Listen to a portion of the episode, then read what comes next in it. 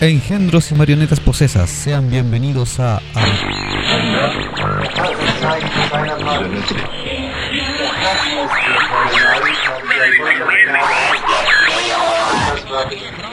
este programa. Acabas de invocar un portal hacia lo que no conoces. Bienvenido seas a Habitantes del Vortex. Your time.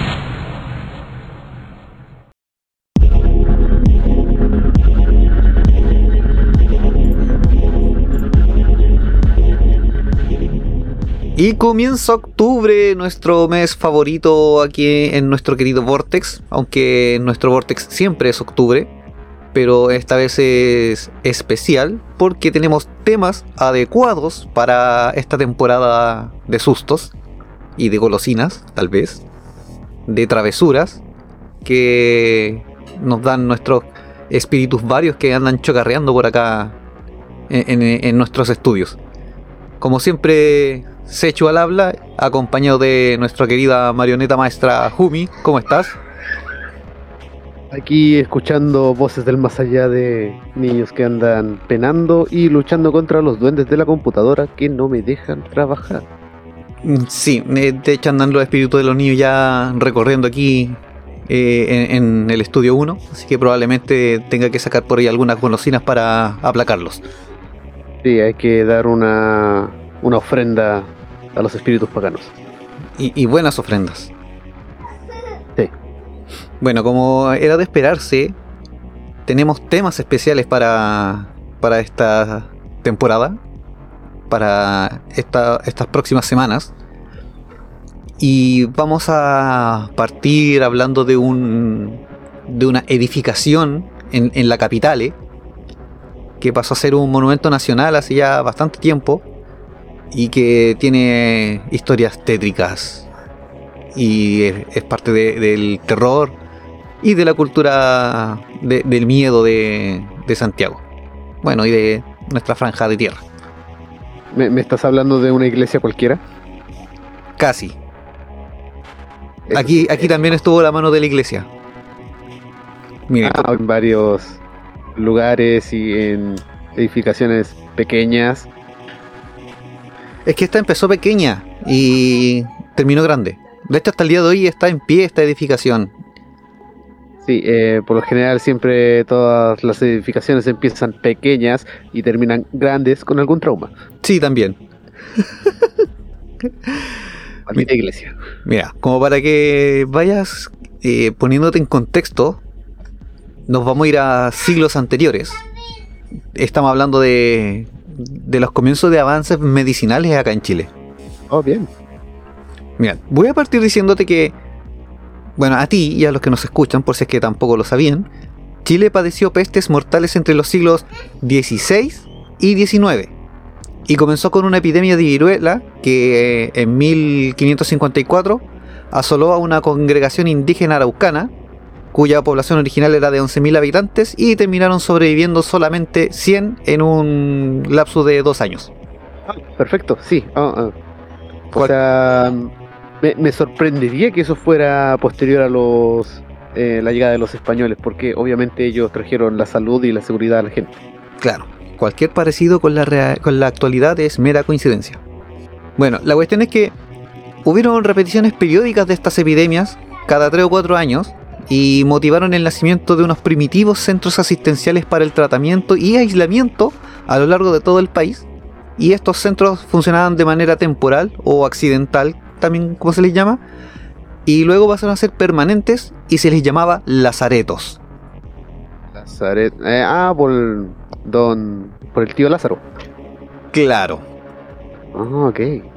Y como muchos escuchas lo sabrán, los que al menos los más fieles que nos siguen, en anteriores episodios nos dimos a la tarea de recorrer una casa embrujada en el norte del país, pero hoy vamos a invadir un lugar con fama de embrujado que sigue en pie hasta el día de hoy.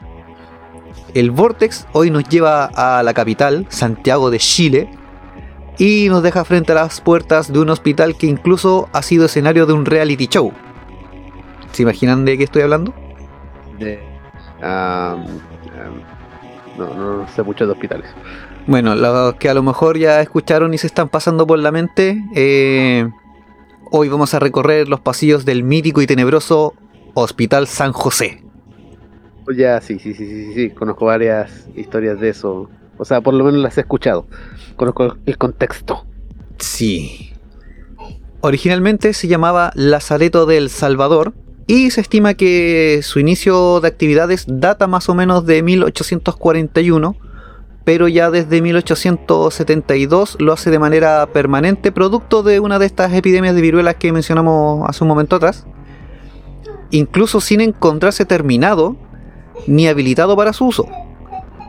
Se encuentra ubicado justamente al lado del cementerio general, ya que se quería evitar que se propagaran los contagios producto de, de tener a los pacientes en, en un recinto donde hubiera más población. Y en el capítulo anterior tú mencionaste la fosa común del, del hospital general, o sea, perdón, del cementerio general. Por eso te decía que tenía correcto. cierta relación con, con lo que iba a hablar yo en estos próximos episodios. En sus primeros años, este lazareto fue dirigido por las Hermanas de la Caridad, o sea, monjas, que atendían a los enfermos de viruela, fiebre tifoidea, tuberculosis y otras enfermedades infectocontagiosas. Muchos de los que recién egresaban de medicina también, en la escuela de medicina, se iban a perfeccionar a Europa y esto con el tiempo influyó en que la arquitectura de este recinto hospitalario eh, fuera mejorando, por así decirlo, ya que las salas se empezaron a orientar para lograr una buena iluminación solar y una ventilación eh, más, más, más libre. Y asumo que el olor a, a muerto que traen los curados después de un 18 no debe ser muy agradable. No, no, y esto también era la ventilación para evitar que, que se quedaran encerrados los, los virus y los gérmenes ahí en el lugar y se, no hubiera humedad. Sí, también. A raíz de esto mismo aparecieron los primeros conceptos de división y aislamiento y los planos hospitalarios se empezaron a proyectar en relación a un concepto de funcionalidad. O sea, antes no era antes de eso no es que era funcional, la cuestión es que era tener gente ahí. Sí, que, que fuera un lugar más eh, propicio para tener a los pacientes, eh, poder separar por secciones y eso. Claro. El Lazareto del Salvador, como mencionaba, es el resultado de las construcciones que se iniciaron en 1871 para enfrentar eh, el devastador panorama que había en cuanto a las epidemias. A esto se le suma la influencia de los hospitales que, frente a las epidemias, deben quintuplicar sus eh, atenciones, por lo que fue necesario crear establecimientos de apoyo, de los cuales el más importante fue el Lazareto del Salvador que luego comenzó a llamarse Hospital San José. La epidemia del 72 obligó, bueno, 1872, obligó a ocupar este establecimiento que no estaba terminado por no haber espacios disponibles en ningún otro lugar. La ubicación, como mencioné antes, es junto al cementerio general, lo cual no fue casual, y en esa época se temió ubicarlo en cualquier barrio donde terminaran contagiándose toda la gente alrededor. Por lo tanto, se localizó justo al, cementerio, cosa de que hubiera un trayecto directo. Entras al hospital y sales directo al cementerio. Claro, con una ventana, con un tobogán. Yo lo hubiera puesto así, un tobogán desde el segundo piso y ahí tirar así a- al fiambrecito para que. O a los medios fiambres, así, para que su última experiencia en vida sea un tobogán, sí, bien bueno. O, su catapulta para los más extremos. Por otra parte, careciendo de muchas alternativas, fue el cementerio general que también eh, ofreció parte de sus terrenos para crear el lazareto. O sea, ese también es, como uno de los de los motivos por lo que se, se construye ahí. No tanto, bueno, en parte por el tema de, de que no se contagie la población cercana. Y lo otro es que el mismo cementerio fue el que se dio terrenos para que se construyera el, recinto. Su localización en el norte de Santiago eh, sitúa este establecimiento en el epicentro de la historia de la medicina chilena.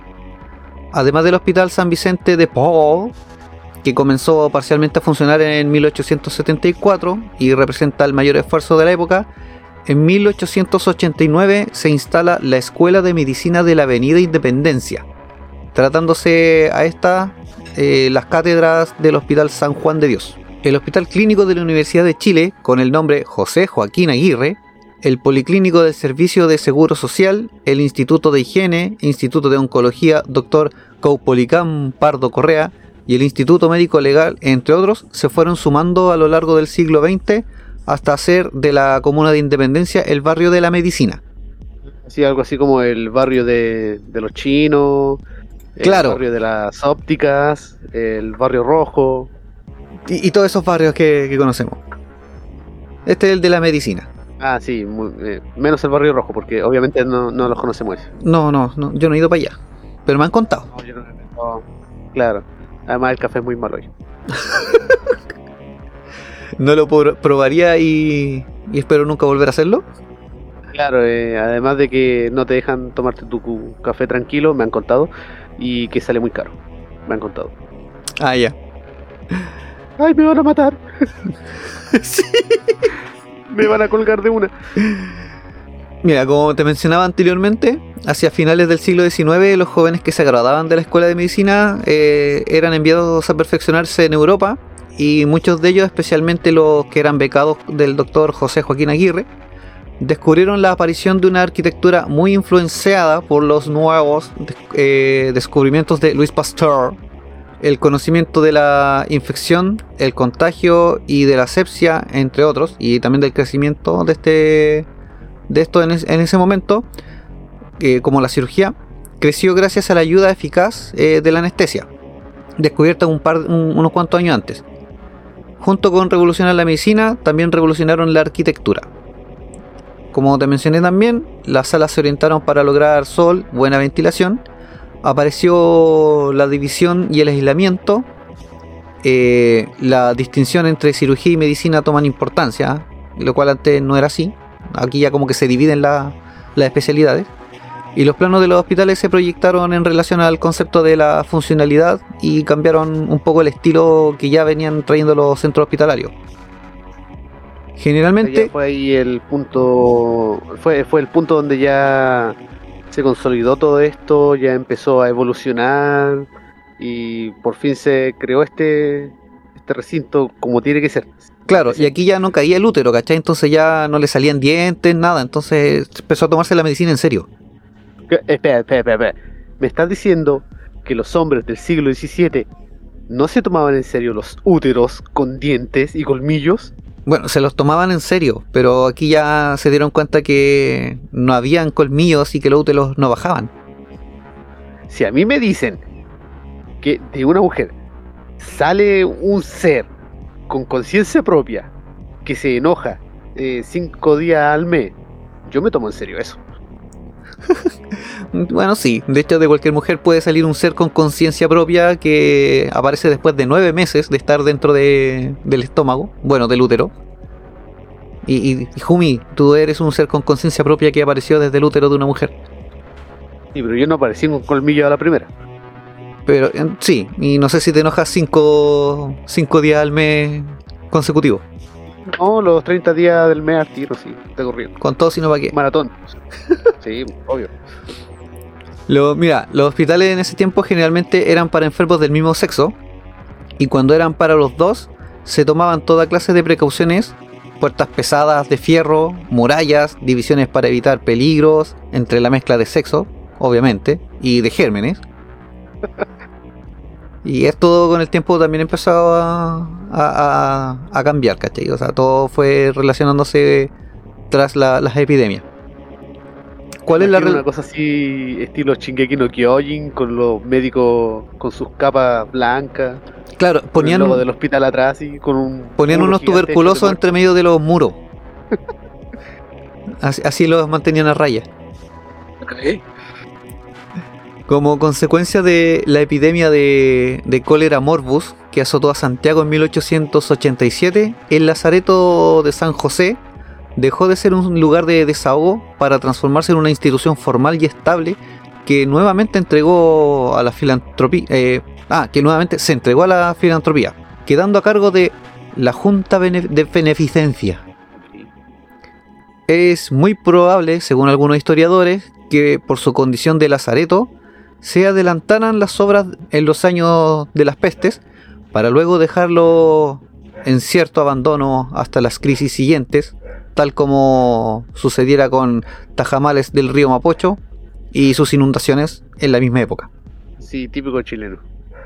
Sí, Como mencioné, era atendido por las Hermanas de la Caridad, que fueron las primeras que lo, lo dirigieron, por así decirlo. Y este lazareto, al igual que todos los centros de eh, infectocontagiosos de la época, fue asumido por monjas, cuyo aporte fue muy valioso por cuanto arriesgaban su vida a diario. Ellas mismas llevaban los libros de hospitalizaciones, sencillo registro donde daban cuenta del destino de cada uno de los, internados o infectados. Ellas fueron parte central de esta etapa de la historia en la medicina. Aquí no sé si lo, lo hacían como... No, es que ellas, las monjitas no, no tienen esa, esa fama como los curas. po.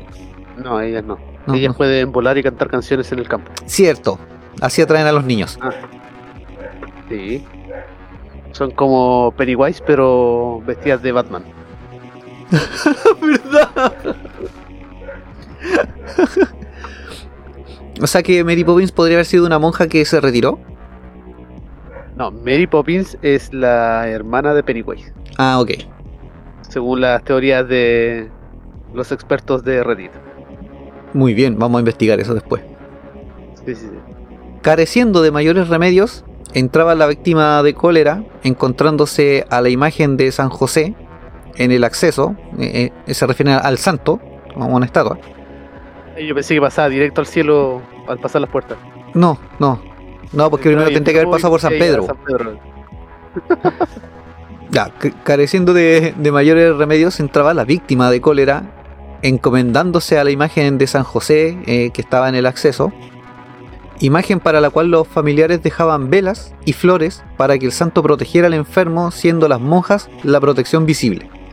Es como me encomiendo a un ser que no puedo ver, que a lo mejor lleva muerto 800 siglos y años, pero las monjitas son su representación en, en este plano. Es que la gente de Santiago no entiende, ¿cierto? No. Velas. ¿Por qué ponen velas a un edificio? No entienden. No, es que es la devoción. Ah, sí, también era la devoción en la iglesia. Sí, po. O sea, la- las velas iluminaron la noche, la tarde-noche en la celebración de la, de la Anunciación. No, era la, Inmacul- la- la Inmaculada Concepción la que. Sí, sí. Ya. Y aquí no, pues era para encomendarse al, al, al santito para que curara al enfermo. Eh, ¿cu- ¿Cuánto era el aforo de velas que se podía permitir ahí? Creo que eso nunca lo aprendieron tampoco. De hecho, O sea, 7000. De hecho, creo que en la ani- animita de Romualdito en Santiago igual hay caleta de velas en ocasiones prendidas. No, no hay un aforo todavía para las velas. Muy bien.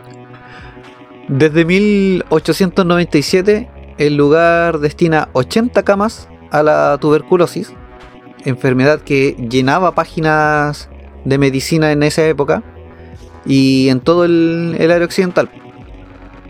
Y en sus comienzos, en este lugar se trató con remedios que incluían preparados tradicionales a base de eucaliptus y guayacol.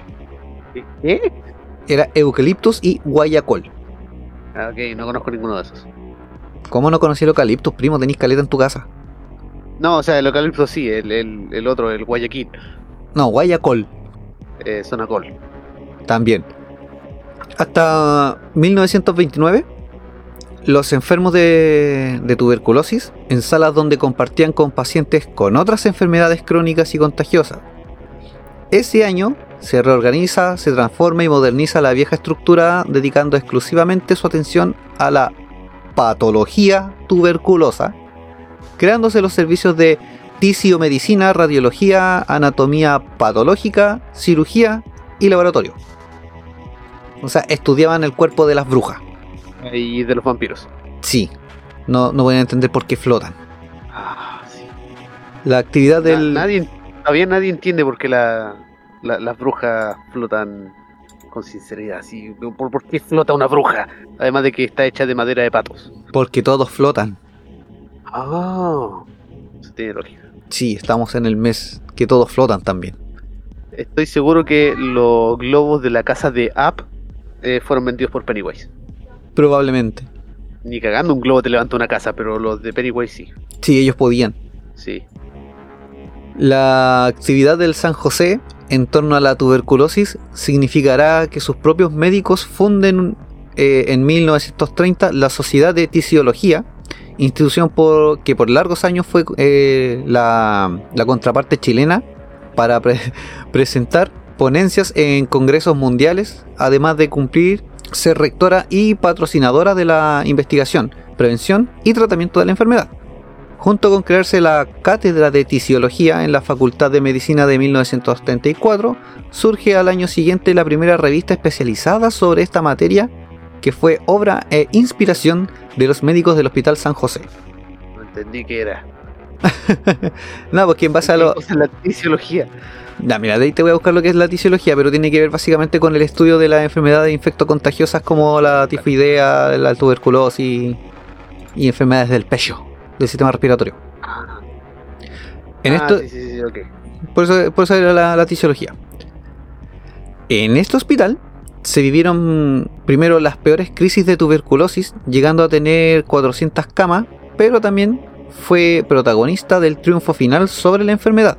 En 1938, el doctor Víctor Sierra inicia la inmunización con BBC inyectable. O sea, te metían eh, periódicos. Sí, Yo pensé que eran agujas hechas de, de plástico polimérico y esa cosa. No, te metían a los periodistas británicos a la vena. A la BBC. Sí, te metían la BBC. Claro, claro, claro. claro. Más adelante, el profesor Armando Alonso Vial introduce la cirugía resectiva pulmo- pulmonar y en 1954 el tratamiento quimioterapéutico se hace obligatorio por sus resultados. Finalmente, se produce un descenso de la mortalidad por la tuberculosis y en esta época el Hospital San José fue sin duda la cuna de muchas generaciones de na- neumotisiólogos y cirujanos torácicos. No, yo creo que el que tiene tuberculosis es porque quiere tenerla. Claro. Yo soy anti-tuberculosis. No, no creo en la tuberculosis. Ya mira, como para aclarar también un poco de la historia, en 1929 aproximadamente es cuando el hospital pasa a llamarse Hospital San José y deja de ser el Lazareto, o sea, perdón, sí, bu, el Hospital San José y deja de llamarse el Lazareto, el Lazareto San José. O sea, ya pasó a ser como más formal y se, se pasó a, a, a eso. Ahora Como si no, cuando nosotros pasamos de ser el grupo de borrachos a ser el Vortex. claro, como que pasamos de, de ser un podcast que nadie conocía a estar en, en una radio por internet. que Nadie conoce. que en- no, no, sí tenemos, hay, hay seguidores de la radio. No, no mira huevo. O sea, el podcast, el podcast. Ah, no, al podcast todavía nadie lo conoce. de a poco lo van conociendo. Y mira, hablando un poco de la historia más actual de, del hospital, Sí, sí, sí. Entre los años 1960 y 70, el Hospital San José se plantea como un hospital general. Y en la década de los 80, abres los ojos, pontes de pie. No, eso es otra cosa. En la década de los 80 asume la función de hospital base de la área ah, del sí, base aérea metropolitana norte. O sea, perdón. hospital base del área metropolitana norte. Me están engañando las letras. Ok. Estuvo en funciones hasta agosto del 99, de 1999, y sus funcionarios se trasladaron al nuevo hospital construido al frente. Oh, qué gran cambio. Sí, súper lejos. Frente a la posibilidad de que este espacio histórico tuviera sentido y no pasara al olvido, un grupo de funcionarios y amigos del Hospital San José se organizaron y trabajan para tramitar la declaración de monumento histórico al menos de una parte del hospital. Finalmente, en el 27 de diciembre de 1999, el Ministerio de Educación declara monumento histórico a este hospital, considerando, entre otras características, que por sus valores arquitectónicos y por el legado histórico de este edificio, al ser parte de la memoria de salud en Chile, amerita su protección. O sea, está ya protegido por la ley de monumentos nacionales. Ah, qué bien. Pero ustedes dirán, ok, ¿y de qué me sirve saber todo esto? Como lo hace Jumi, quise seguir sus pasos, los estamos aburriendo con cultura general, para poder ahora darles eh, todo el contexto de que a raíz de todo lo que pasó ahí, mucha gente murió, y por ende mucha energía quedó ahí, y hay historias eh, espectrales al respecto. Sí, me imagino que un hospital es un lugar donde mucha gente muere, aún hasta el día de hoy. Sí, pero aquí eran muchos porque estamos hablando de una, de una epidemia. Sí, cualquier parecido con la actualidad es. Mera coincidencia. Una de las varias historias que, que se comentan de, de los que ocurren aquí dentro del hospital, se habla de las monjas fumadoras. Lo que son como entre los verdaderos habitantes fantasmas que tiene el viejo edificio y no deben estar muy felices. Y esta historia no, no la han contado ni Carlos Pinto ni compañía, porque estas historias empezaron como a darse a conocer más cuando empezaron con las grabaciones del, del reality show El Juego del Miedo, de TVN de hace varios años ya. Pero sí esta historia la conocen muy bien las personas que trabajaban en el hospital de estilo decimonónico y por sus dos largos pasillos y su jardín de 5 hectáreas, las monjas fumadoras son las más famosas. Cuentan que solo aparecen cuando se cierran las puertas del recinto, donde hoy funcionan varias corporaciones. Y cito, acá todos saben que hay dos monjas que se ponen afuera de la capilla a fumar.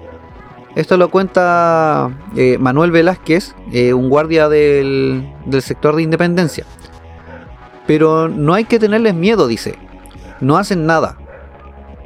Se cree que las religiosas eran voluntarias de las Hermanas de la Caridad y que era este grupo de, valientes mujeres que mencionamos antes, que eran los que cuidaban a estos enfermos. Y nadie lo hacía por temor a... O sea, nadie más cuidaba a estos enfermos por temor a contagiarse y obviamente morir. Y las otras apariciones también están relacionadas con personas que trabajaron en el hospital, como el doctor que atraviesa las paredes, que se trataría de un médico que murió de improviso a mediados de 1900, que se dice es un hombre alto y enjuto, y a veces decide alargar su paseo por uno de los pasillos y camina hacia la pared que separa el hospital del cementerio general. Cuenta el cuidador de autos Raúl Maldonado. Si quiere dar más pasos, simplemente atraviesa la pared. O sea, ya dos historias de, apariciones que se han visto. Una son las monjas que obviamente iban a estar ahí. Y se habla también de uno de los, médicos que trabajó en el hospital. Y qué horrible tener que seguir trabajando después de la muerte.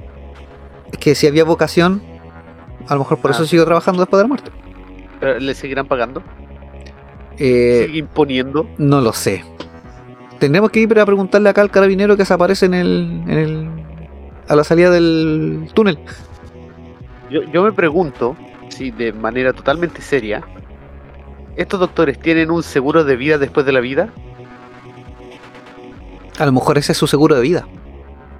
Después de la vida. Sí. Que es la vida, la, la vida después de la muerte. Loco ya estaba tan inmerso en su rutina que yo creo que por eso no se ha dado cuenta que se murió. Claro. Pero entonces, si reencarna, le dan un seguro. Si reencarna, reencarnará como doctor o como enfermo. Claro, si usted revive, le damos un seguro de muerte. Claro, ahí está. Ahí está. Bien hecho. Hay otra historia más eh, referente al, al hospital. Se dice que hay un fraile que se pasea por los parques que separan los pabellones médicos del, del hospital. Usa un traje café y de su cadera cuelga una pequeña cuerda. Su rostro es un misterio porque nunca se quita la capucha. Y eso genera también varias versiones de la historia. Algunos testigos aseguran que no tiene cabeza, pero otros dicen que solo la esconde. Claro, al no tener la capu o sea, al tener siempre una capucha y no verle el rostro, uno tiene tiende a asumir cosas. No se sabe el motivo de, de por qué está este fraile ni por qué no muestra su rostro. El productor ejecutivo del reality que mencionamos de TVN, Nicolás Quesille, y Carlos, eh, también como Carlos Pinto, evitaron hablar del tema y evitan hablar de fantasmas, eh, pero sí reconocen que el hospital tiene una carga de energía especial. La directora de proyectos del estudio, perdón, del Centro de Estudios para la Calidad de Vida, eh, Magdalena Spencer, dice que ella convive armónicamente con estas energías. Por eso pide permiso cada vez que va a ocupar por primera vez alguna oficina del edificio, lo cual, eh, según ella, le permite trabajar muy tranquila. El productor que sigue en tanto reconoce un incidente raro. Cito. Caminaba por uno de los pasillos llevaba atado mi cinturón y dentro de su... Ah, llevaba atado a mi cinturón y dentro de su estuche cerrado una pequeña cámara digital. Y de pronto se cayó al suelo sin que yo abriera el estuche, dándose varias vueltas, así como que alguien la sacó del estuche y se la botó. Ah, pensé que se le había caído el cinturón del pantalón. No, no, eh, dice que él iba con, la, con el estuche de la cámara adosada al cinturón, la cual estaba cerrada, y de repente como que la cámara sale volando y sin que él pasara a llevar el, el estuche que pudiese haberse abierto, no, así como alguien le abrió el estuche y le botó la cámara. Y esto ocurrió eh, mientras se grababa el reality. También se vieron sombras en las paredes, que no se sabe de dónde surgen, y se escucharon ruidos extraños.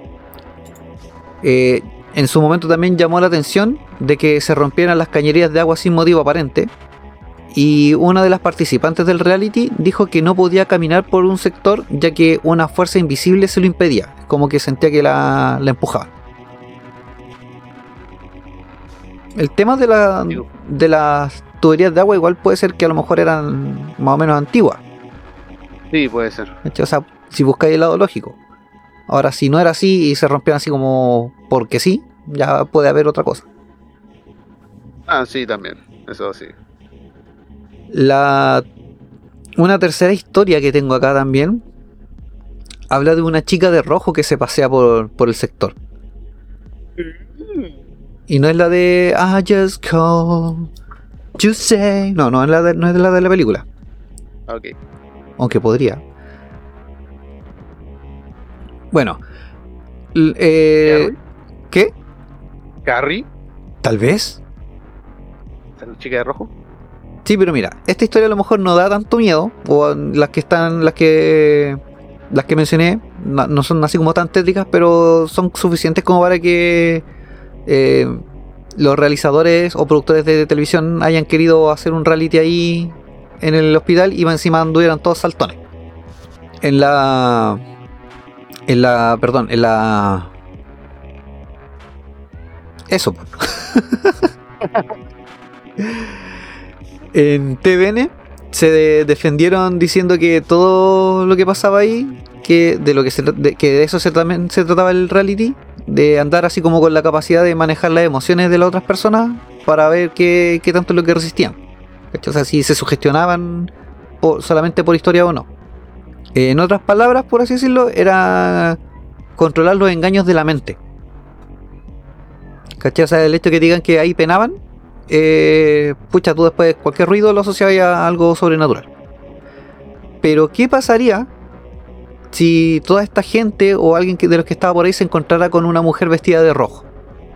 O, o tú, Jumi, si anduvieras así en, en un lugar que dijeran que penan y, y tú vas con la mentalidad más o menos escéptica de Yo, primero. yo la sigo, obviamente.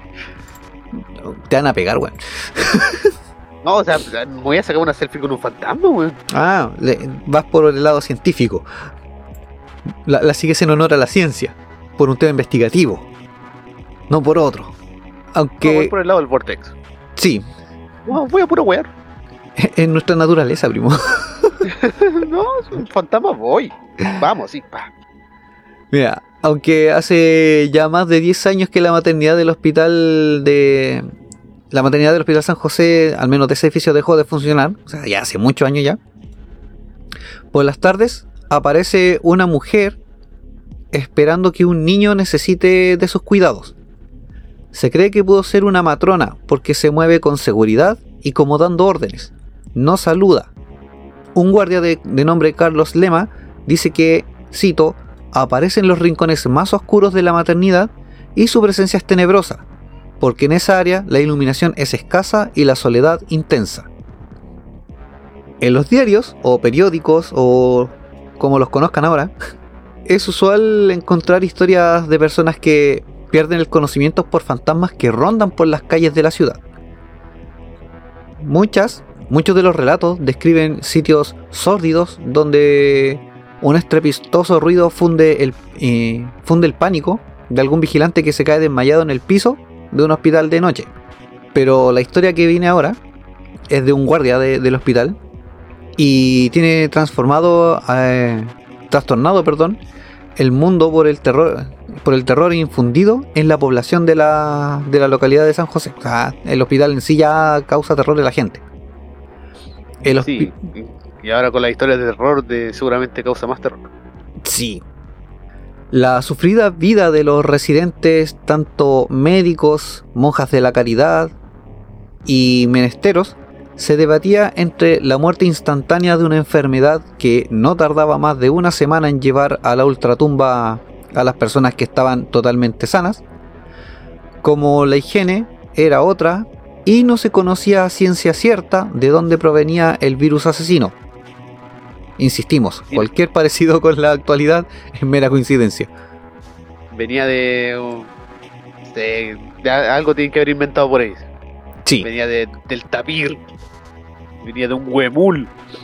de, de un chonchón. Claro, sí, un chilote se comió un chonchón en sopa, en, en milcao y, y le dio el virus. Sí, y se propagó.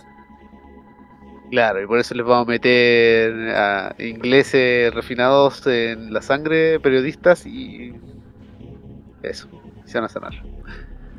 Bueno, en ese tiempo todos estaban en la posibilidad de morir en 5 segundos sin remedios que curaran la espantosa enfermedad. Así que no pasaba nada si morían. Al otro lado de la calle quedaba el cementerio y era más eficiente construir tumbas para 100 que para uno. Bueno, sí, en, teoría, si te mueres, no pasa nada más. Claro. Eh, Te mueres. Bueno, por este motivo es que muchos de los... eh, eh, las tumbas quedaron sin nombre porque como dijimos iban a una fosa común y demandaban personas de todas las condiciones sociales, sin dividir ni mujeres, abuelos, ricos, pobres, todos eran llevados al mismo hoyo. Estos muertos quedaron en pena y ya va un siglo largo de, de que siguen asustando a todas las personas que son atendidas en el hospital. Un vigilante de apellido Benítez comenta a TVN cómo habría pasado la noche del 31 de octubre de 1997. O sea, acercándonos nosotros a Halloween, él tuvo una, una experiencia en Halloween.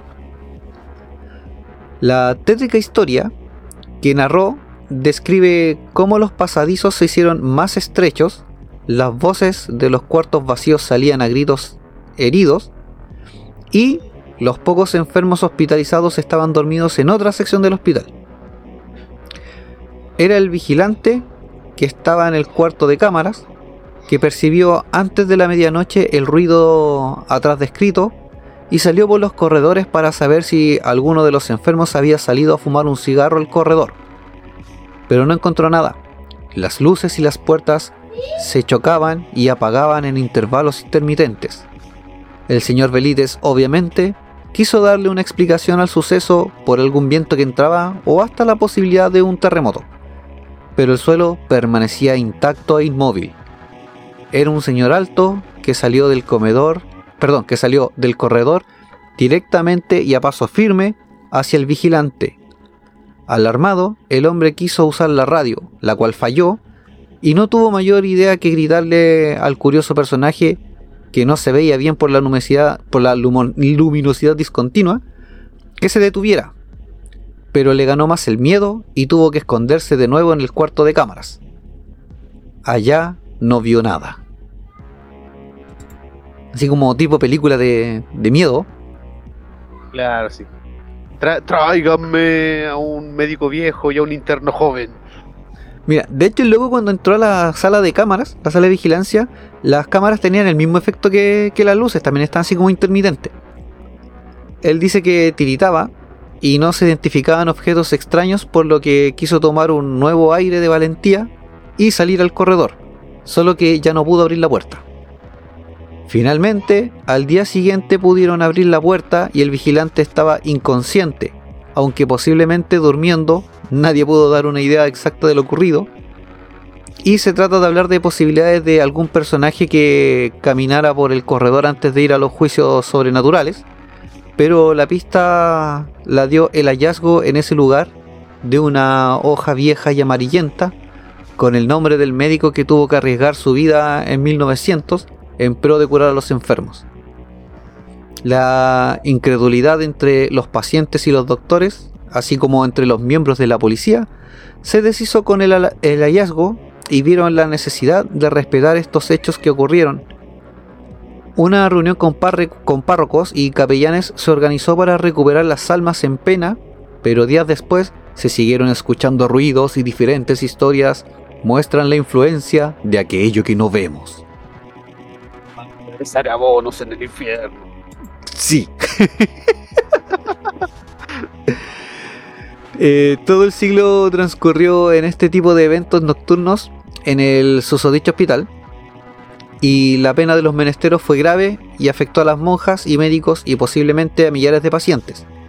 Con el tiempo, tomaron este lugar de residencia y fueron hostiles con los intrusos del lugar, especialmente con los guardias y algunos encargados de, del parqueadero o del estacionamiento.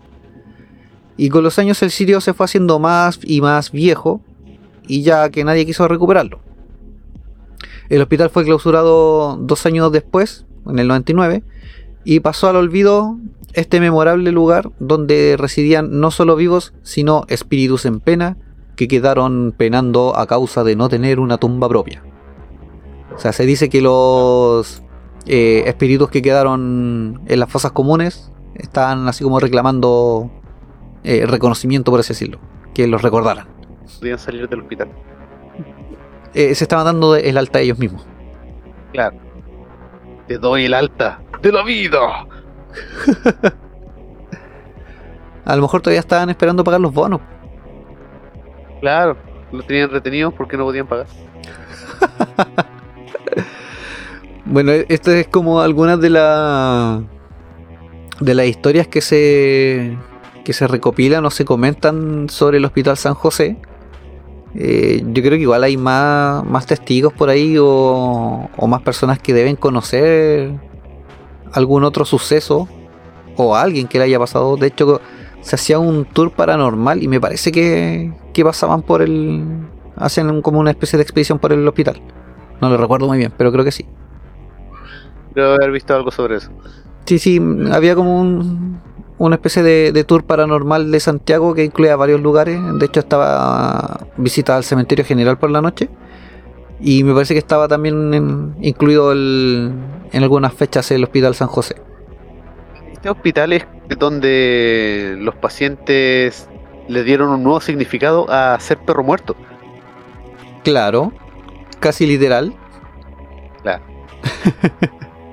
Es como cuando ibais a la botillería y no teníais para pagar, así que dejabais tu carnet para después para ir a buscar plata y después volver. Aquí dejabais el cuerpo. No, aquí ya dejaba ahí el espíritu. El cuerpo se lo llevan para el lado. Sí, todo. Le queda cerquita del cementerio, entonces da lo mismo. Después venga a recuperar su espíritu. El tobogán. Sí. No, yo creo que pagaba el bono y te decían ya, su cuerpo está en la camilla de tal lápida. Y ahí el espíritu iba y se metía a la tumba. Claro que ya no servía de nada porque el cuerpo estaba ahí tirado inerte. Sí, no, no te iba a servir mucho. Y si volvía ahí con el cuerpo ahí enterrado, tampoco daban ganas de meterse. No, pues, imagínales cómo acostarte en tu cama sucia, pues, weón. Sí. Horrible. Hasta los perritos limpian sus camas. Esa es la historia que les traía hoy. Bueno, eran más de una. Ah, creo que tres o cuatro historias sobre el, el Hospital San José. Y también conocieron un poco de- del origen de, de dónde apareció. Cómo se, se gestó todo. Y, y como le digo, si, si alguno de ustedes, por ejemplo, tiene algún, algún dato o alguna historia que, que nos quiera comentar, escríbanos nomás y después lo comentamos. Hacemos capítulos especiales. Si alguno de ustedes que están escuchando se murió en ese hospital, contáctenos por Ouija y nosotros metemos su historia al podcast. Claro, no, no metemos su historia, metemos su psicofonía. Claro, vamos a hacer una psicofonía con nuestra cacofonía Claro. Y, y la verborrea. y la verborrea. Con choclito. No, oiga, eso es diarrea. Ah, oh, sí. Primo, no se ponga Pero tan que- cochino. No, espera, espera, espera. Aguántame esto. Mira, eh, el traje de los astronautas debería ser hecho con, con choclo.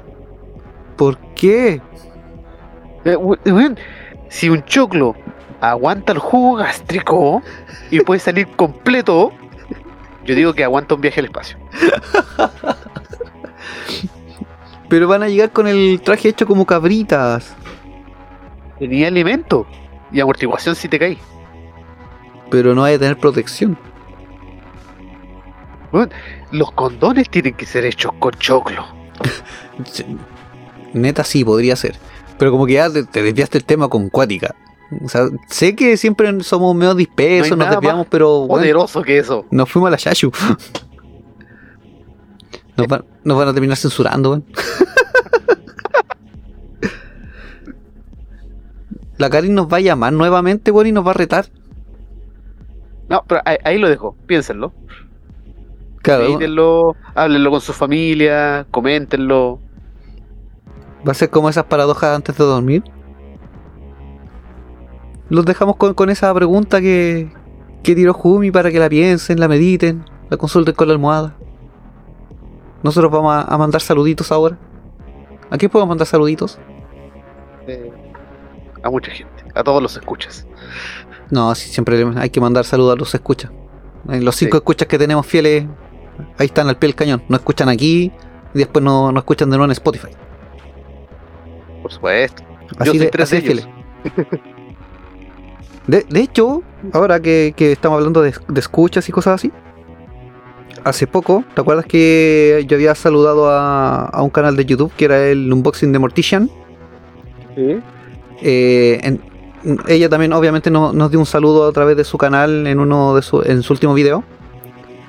Y entre los comentarios había una chica de Alemania, bueno, que vive en Alemania, eh, ella es latina. Y bueno, o no, o no, no es latina, pero habla en español. Ok, bueno. Y, y se interesó por el podcast y dijo que iba a empezar a escucharnos. Así que saludos a, a, a ella, la- era Ale en el en, en- en YouTube. Así que muchos saludos a ella si nos estás escuchando y empezaste a escuchar esto ahora. Ojalá no se traume. Saludos. Y, y saludos también a todos los que nos hayan empezado a escuchar hace poco. Váyanse a nuestro Spotify y escuchen la primera temporada. Hay capítulos muy buenos. Sobre todo el 10. y el otro capítulo bueno se me olvidó el número, pero el de los licántropos. También se los recomiendo. Oh, sí, perfecto. Ese me encantó. Lo hice yo. Sí, Con harto cariño. es muy bueno. Con harto cariño y harto licor. Sí, recuerdo que lo hicimos con harto licor. Sí. Pero parece que después pasamos a tecito. Pero lo hicimos con harto licor. No, pero eh, cuando estaba escribiendo el guion, sí, mucho licor para que fluyera. Ah. Para sí. lubricar las ideas. ah, ok. Era mientras se confeccionaba el capítulo. Sí, y después de confeccionar el capítulo y en la edición del capítulo y en la grabación del capítulo. Van a pensar que somos alcohólicos. Mejor se los dejamos claro al tiro. Somos alcohólicos. ya, muchachos. Tenemos un problema. El problema es que se acaba el alcohol. Sí, ese es el gran problema. Y se acaba el dinero para comprar alcohol. Maldición. Porque hay que Sí. trabajar. Podemos de a. cerveza, auspícianos. Sí, que alguna cerveza no o alguna botillería. Claro. ¡Pum! ¡Palo! ya, pues, ahora sí despidamos porque. Vamos a empezar a latear. Sí, ya llegamos al, al tiempo correspondiente. Ya gastamos lo- los 5 minutos de, de verborrea extra. Así que saludos a, a todos nuestros escuchas. eh, saludos a los escuchas de la radio que nos están escuchando aquí. Sí. Y a los que no nos escuchan también saludos porque somos de buen corazón. Sí, escúchenos todos. Y saludos también si no nos escuchan. Somos tolerantes. Sí. Sí, sí, sí. No aceptamos gente intolerante. Así que lo intolerante a la lactosa, chao. Así de tolerantes somos. Así que empezamos a despedirnos de nuestros engendros, marionetas, infíbulas, jíbaros, calcinados y espíritus chacarreros varios. Jumi, palabras al cierre. Sí, tengan cuidado cuando lo suban porque se pueden apretar uno. No, primo, palabras de despedida me refería yo. Ah, sí, eh, que nos sigan escuchando, que si están escuchando desde la radio, muchos capítulos en Spotify, estamos en ocho plataformas diferentes de podcast. Y también tenemos capítulos en YouTube que están botaditos con polvo y telarañas, que seguramente no vamos a subir otra vez. No, sí, quiero retomar eso. Quiero seguir subiendo capítulos a YouTube porque me han preguntado. Hay gente que se ha interesado en por qué no están en YouTube. Que a veces es Ah. mucho más masivo eh, la, la forma de esparcirlo. Sí, a esas personas que preguntan por qué no subimos más capítulos, eh, les recomiendo que graben un capítulo de hora y media, eh, hagan su propia producción, que hagan sus imágenes y editen un video. Y que lo hagan en menos de tres días. Exacto. Ahí van a entender por qué. Van a entender por qué subí. menos de una java. Ya. Ya. Dejémosla hasta aquí nomás. Que también a nosotros, aunque no lo crean, estamos grabando de noche, para variar. Y mañana hay que trabajar. Porque si no, no vamos a tener alcohol. Así que ahora sí, nos despedimos. Eh, no sé si el próximo episodio lo trae de sorpresa Jumi o lo traeré yo. Pero los dejamos enganchados y atentos. ¿Todo dicho? ¿Todo dicho? Sí, Sal- creo que no queda nada. Saludos enviados. Spam realizado. Síganos en nuestra cuenta de Instagram. Ojo que se cae últimamente. No nuestra cuenta, el Instagram. Sí. Así que ahora podemos decirle nuestras palabras mágicas de siempre. Hasta chao. Chao. Thank you.